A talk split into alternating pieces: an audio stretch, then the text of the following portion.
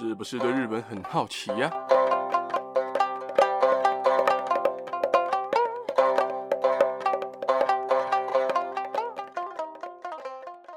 萨利哥哥，斯里妈妈，咪的上大家好，大家好，我是巴基亚拉哈。Hello，各位，今天的内容就是专属于我们这种电视儿童啦，所以我是觉得哦，超需要跟大家分享这个消息哦。而且我相信应该也有蛮多人看到这个消息啦，就是全员逃走中要重磅回归啦。这个消息可以说是勾起大家小时候以及青春的回忆了吧。Netflix 即将在十一月十五号播出最新规模最大的逃走中，也号称这一次的逃走中。将会是史上最大规模的一次实境秀，而这次的节目名称呢是《逃走中 Battle Royal》，大家一定千万不能够错过这次的《逃走中》哦！没有看过《逃走中》的听众，在这里也跟大家稍微解释一下这个节目到底在做些什么。全员逃走中 （Run for Money），简称 RFM 或是逃走中，这是一个日本富士电视台的综艺游戏节目，自二零零四年开始不定期的播放。而台湾的大家看到的，则是代理播出的未来日本台。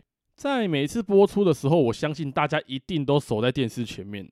为什么我敢笃定的这么说？因为以前未来日本台播的每一个节目，放到现在，每一个都可以说是传说级的节目。而《全员逃走中》是一个街头的生存游戏，参与者分为逃亡者以及猎人。而逃亡者必须在一定的时间内，在制作单位所划定的场地区域，躲避猎人的追捕。如果成功躲避，就可以获得奖金；而被猎人抓到的话，奖金就会归零。而在游戏过程中，制作单位会不时的穿插任务来增加游戏的难度以及游戏的趣味性哦。而这个节目在最一开始，制作单位是利用清晨人少的时段，租借日本各大主题公园来进行拍摄。而这个传统也成为全员逃走中的一个主要的特征。因为相信很多人应该也都记忆犹新呐，每次在看的时候，总觉得诶，背景好像怎么都雾雾的，常常看着大家穿着外套来躲猎人。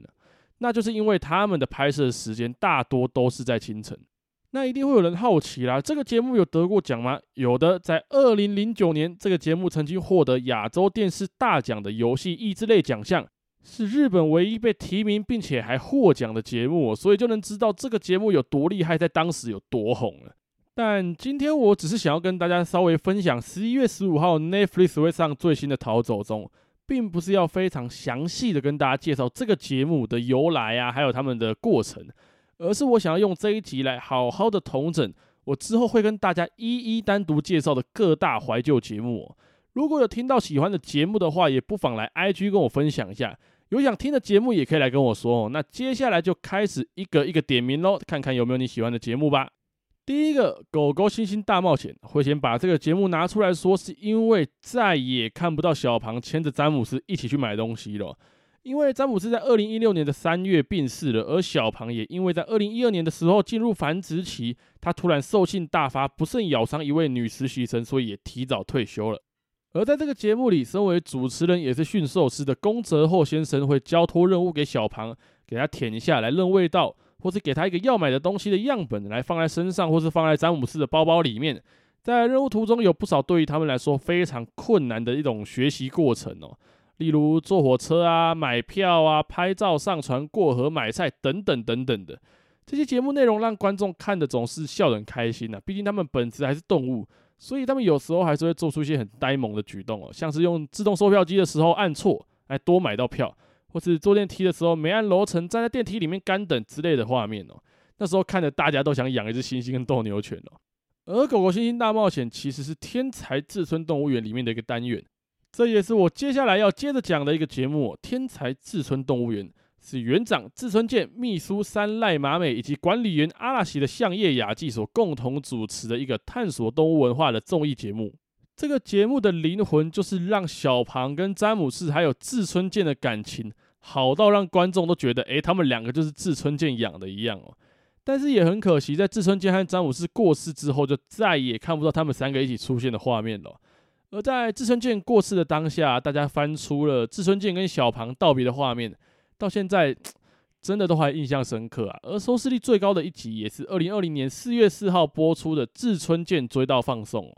看了其实真的蛮不舍的，一代搞笑的鬼才就这样永远的留在了我们心中，而这个节目也变成了永远没有办法在原班人马回归的超棒节目了。但现在为了延续这个节目的精神，由相叶雅纪担任主持人的《I Love Minano Doubutsu》也开播了，并且到现在还持续在播出哦。所以大家对这样的节目有兴趣的话，也是可以继续去追的哦。那么再来第二个节目《超级变变变》，这个节目虽然没有停播啦，但是自从秋本清一最后一次主持完离开这个节目之后，已经有点，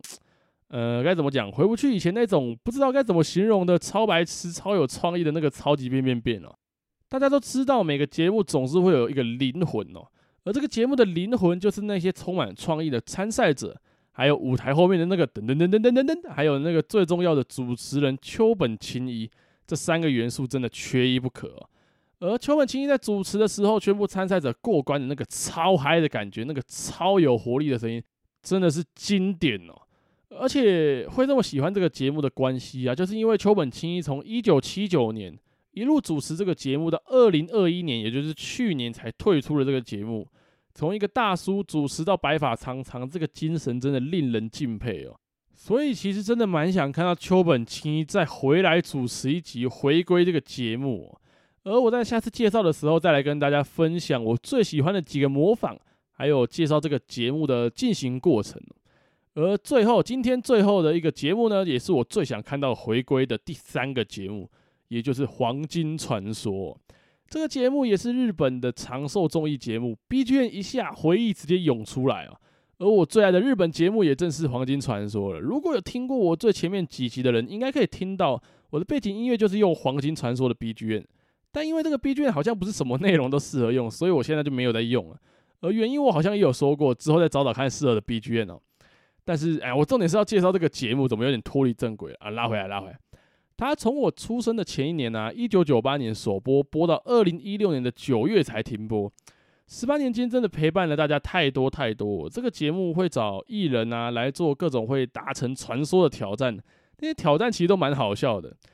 而这些挑战就是黄金传说的精髓哦。而且这个节目哦，最好看的单元就是他们的一个月一万元的节约生活，还有无人岛的零元生活。这两个单元真的大推哦，尤其是冰口优，他真的太屌，我真的太喜欢这个节目了。听到这个节目要停播的时候，真的有点不舍，真的希望这个节目能回归啊，然后继续播下去哦。要不然这样的一个好节目就这样停播了，说实在真的蛮可惜的了。好了，那么今天就先介绍这四个节目，这几个节目我相信大家听到的时候都一定会有画面，属于你在看那个节目时的回忆或者记忆哦。所以我想把这些节目分成上下集来整理，因为节目真的太多了啦，想看到的内容也真的太多了。黄金传说真的是我现在最想看到回归的一个超屌的节目喔。如果还有幸可以看到这个节目回归就好了。好啦，那么今天的内容就大概说到这边啦。如果你有听到你喜欢的节目啊，或者是你有什么很爱但我还没有说或者我没有说到的节目，也欢迎到 IG 跟我说。IG 连结我就放在资讯栏，有兴趣的话也可以追踪一下哦。那么最后一样，如果你和你的家人朋友们对日本文化有兴趣的话，听完这一期不妨订阅、关注、分享给你的家人朋友们，才会在之后每一集上传的时候，可以在第一时间就收到通知。在之后也会有更多的日本文化分享给大家。那我今天就先讲到这边喽，大家拜拜。